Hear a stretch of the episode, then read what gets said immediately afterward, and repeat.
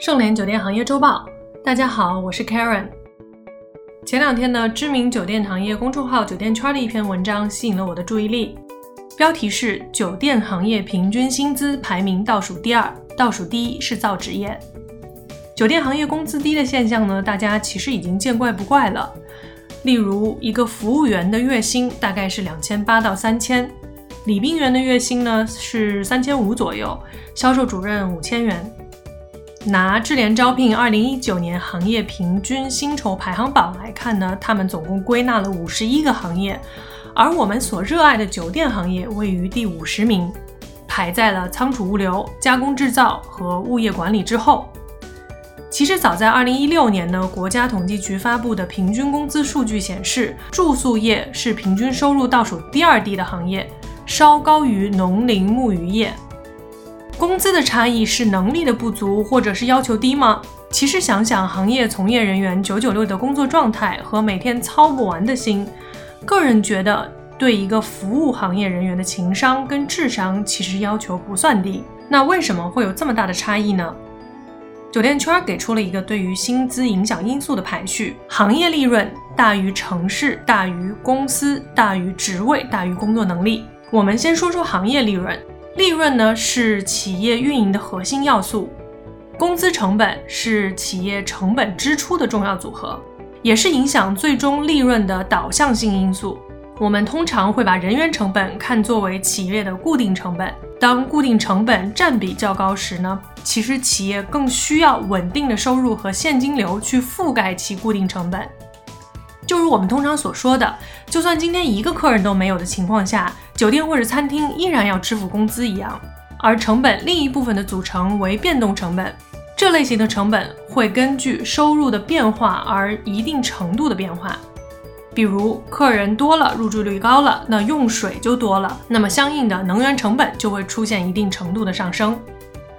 酒店及餐饮业呢，有个有趣的地方，就是固定成本呢相对是比较高的。而变动成本呢也不低，所以呢导致它的利润率呢是非常的敏感的，稍微一点收入的下降或者成本的上升，都会对已经稀薄的利润呢打击巨大。对于酒店和餐饮业来说，一个月没有现金流，一年的利润就没了；两个月没有现金流，连去年做的也白搭了。三个月还缓不过来的情况下，即使撑得住，那已经是遍地尸体了。所以这样看来，从酒店或者餐饮业主的角度出发呢，为了那几百块钱的加薪而抠抠缩缩，他们也真的是挺不容易的。去年有一篇文章刷屏了我的朋友圈，大概内容是最不会被 AI 取代的行业，酒店服务业为首。许多行业同仁呢也很自豪地抛出来。认为他们的工作不会被 AI 所取代，但是返回头想想，这真的是件好事儿吗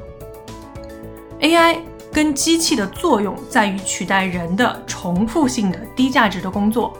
提高效率，避免人为操作的错误。举例来说，生产制造业是最先大规模使用机器而代替人工的行业之一，企业提高了效率，增加了利润率。那么，对于那些不能被取代的高价值精英们，意味着在这个行业内的收入和价值的提升。反之，想想我们的行业用了大量的人在最基础的工作上，传菜、刷厕所、铺床、更换盘子，而人是越来越难招，愿意做的人教育水平和素质是越来越低，运营天天喊着缺人，能招到的人基本都是凑合着用，更别说挑选。背景调查和上岗培训了，已经数不清多少次确认入职当天直接告知不来了，或者做了一天消失了。这种在其他行业都不敢想象的职业操守问题，在酒店却是家常便饭。另一边，好不容易培养起来的酒店管理专业的学生们，基本毕业了，第一机会的工作就是运营。